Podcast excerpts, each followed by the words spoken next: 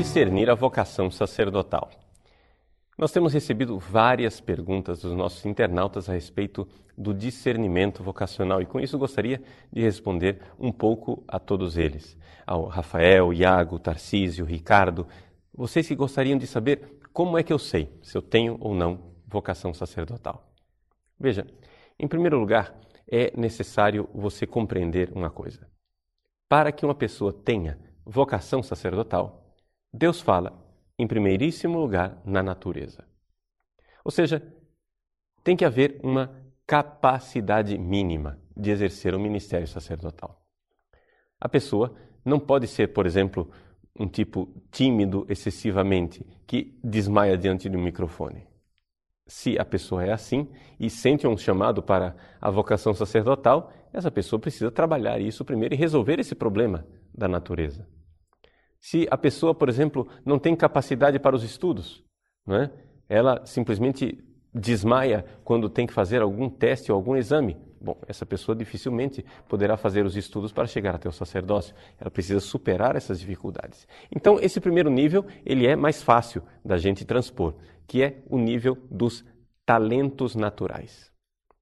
Mas, até aí, até os testes psicológicos nos ajudam. Os testes psicológicos ajudam exatamente para dizer o que é que você, enquanto estrutura, enquanto personalidade, tem predisposição para. Mas o teste psicológico não te fala qual é a sua vocação. Um segundo ponto, um segundo passo para discernir a vocação sacerdotal é você se aproximar de Deus. É necessário que você tenha uma vida espiritual. Você precisa se aproximar de Deus e aqui nós temos uma compreensão muito clara que mulher, profissão, estudos, nada disso afasta você de Deus. Nada disso afasta você da sua vocação se você permanecer em sintonia com Ele. Algumas pessoas têm medo de namorar porque acham que vão perder a vocação sacerdotal, ou têm medo de trabalhar porque acham que o trabalho vai envolvê-las cada vez mais e perder a vocação sacerdotal, ou têm medo de estudar porque acham que o estudo vai desviá-las da vocação sacerdotal. Nada disso desvia da vocação sacerdotal e de Deus.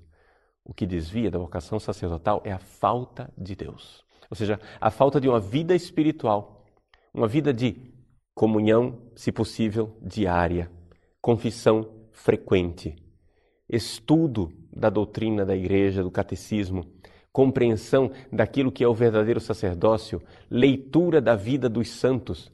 Tudo isso pode e deve alimentar a sua vocação sacerdotal. Por quê? Porque se você tem vocação para o sacerdócio, você deve compreender que o sacerdócio não foi inventado por você e nem será inventado por você. Você deve cada vez mais sentir que há uma sintonia, uma comunhão de alma entre você e uma série de santos que foram sacerdotes antes de você.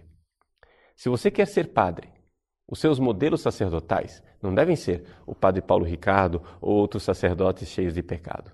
O seu modelo sacerdotal devem ser os padres santos, aqueles canonizados e reconhecidos pela igreja. Essas pessoas, esses homens que fizeram de sua vida um sacrifício e entrega a Deus, serão para você discernimento vocacional. Por isso, eu aconselho muito a leitura da vida de santos sacerdotes. E isso vai aos poucos fazendo com que o seu coração vá entrando em sintonia com aquele sonho de Deus. E você vai depois começar a distinguir se o que você tem é uma admiração pelo sacerdócio ou um verdadeiro chamado. Aqui está o discernimento mais difícil. Por quê? Porque existem pessoas que são chamadas a admirar o sacerdócio. Como Santa Teresinha do Menino Jesus, ela dizia assim: que eu me sinto chamada para o sacerdócio, mas me sinto também chamada a renunciar ao sacerdócio. O que é que ela queria dizer com esta frase aparentemente contraditória? É que ela, no fundo, tinha uma grande admiração pelo sacerdócio, mas via que aquilo não era para ela. Então, assim também existem pessoas que, por exemplo, acham admirável alguém tocar um instrumento, tocar violino, mas na hora que ela põe o violino no ombro, vê que não consegue produzir nada. Uma pessoa que acha admirável um poeta, mas quando ela pega papel e caneta, não consegue produzir. Assim também, o sacerdócio deve passar por este teste de fogo, que é a realidade de que você precisa pôr o sapato no pé. Você precisa, de alguma forma, ver se você dá conta de ser feliz. O sacerdócio é um sacrifício, sim, mas é um sacrifício alegre. Ou seja, uma, um discernimento muito claro para você saber se você é chamado ou não ao sacerdócio é você ver se existe alegria na entrega. Esse é o ponto decisivo. Se você vai entregando a sua vida, se você vai entregando tudo aquilo que você é para nosso Senhor e vai sentindo uma alegria e não um fardo, não um peso. Por quê? Porque quando a pessoa entrega, mas ao mesmo tempo vê que aquilo está oprimindo, está sendo para ela um fardo, ali certamente a pessoa ainda não aprendeu a alegria de amar. Então, das duas, uma. Ou o seu problema é conversão, ou o seu problema é vocação. Vamos distinguir isso também, porque aqui dentro do discernimento é uma coisa que causa muita confusão. Tem muita gente que ao invés de ter crises vocacionais, tem crises de conversão. Eu uma vez atendi um seminarista e o seminarista disse assim para mim: Padre, eu acho que eu não tenho vocação para o sacerdócio. Eu disse: Por que, meu filho? Ah, porque eu, quando vou à capela, não consigo rezar, depois vou diante do Santíssimo e para mim é um peso. Eu vou rezar o terço e esse negócio não me agrada. Eu faço as coisas na liturgia e tudo aquilo para mim é muito oprimente. Eu disse para ele, meu filho, mas essas coisas que você descreveu, nada disso é sacerdócio, tudo isso é vida cristã. Ou seja, se para você a dificuldade é rezar o terço, a sua dificuldade não é o sacerdócio, a sua dificuldade é a conversão. O que está faltando para você é a conversão cristã. Então, cuidado, não vamos confundir crise vocacional com crise de conversão. Porque tem muita gente que acha que tem crise vocacional, o que na verdade ele está é resvalando, ele está na inclinação, ele está no declive que leva para a sem vergonhice e para a falta de conversão. Então, não se trata de jogar nas costas do sacerdócio a culpa daquilo que no fundo, no fundo, é uma falta de conversão. Converta-se primeiro. Só assim você poderá dar o segundo passo, que é o discernimento vocacional. E dentro do discernimento vocacional, você notará que a sua vocação é para o amor. Outro dia, eu atendi um sacerdote em crise. E esse sacerdote, ele disse uma coisa absurda, que para mim simplesmente não tem cabimento.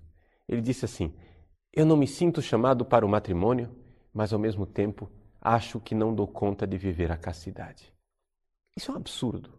Isso é o fim da picada. Por quê? Porque o que ele está dizendo é que ele não nasceu para amar. Ou seja, nós todos nascemos para o amor. Nós todos nascemos para uma aliança. Seja uma aliança de amor com uma mulher e uma família, seja uma aliança de amor com Deus através do celibato. Ora, se a pessoa acha que nasceu para ser solta, solteira, sem aliança de amor com ninguém, na verdade, ela não está discernindo uma vocação. Ela precisa se converter. Se converter e voltar a colocar uma aliança com ela mesma. Porque você, meu irmão, está desistindo é de você. Você está achando que você não nasceu para amar, mas isso é absurdo.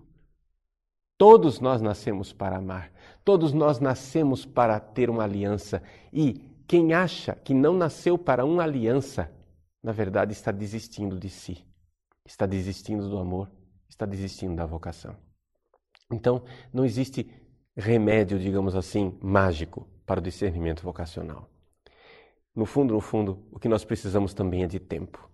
Nós precisamos de tempo para ver como é que as coisas caem no nosso coração e como é que eu sou chamado a dar a minha vida. Vamos resumir tudo isso.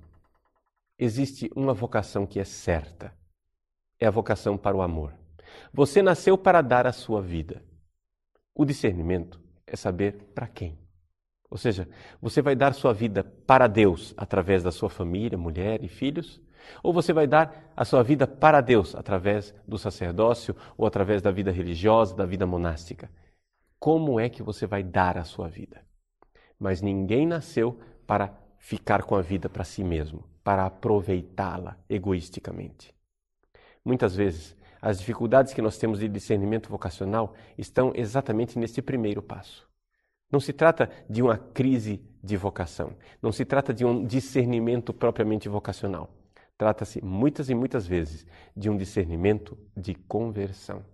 Você não está convertido o suficiente e por isso não encontra sua vocação. Dê o primeiro passo da conversão e a vocação ficará mais clara com o tempo, com paciência.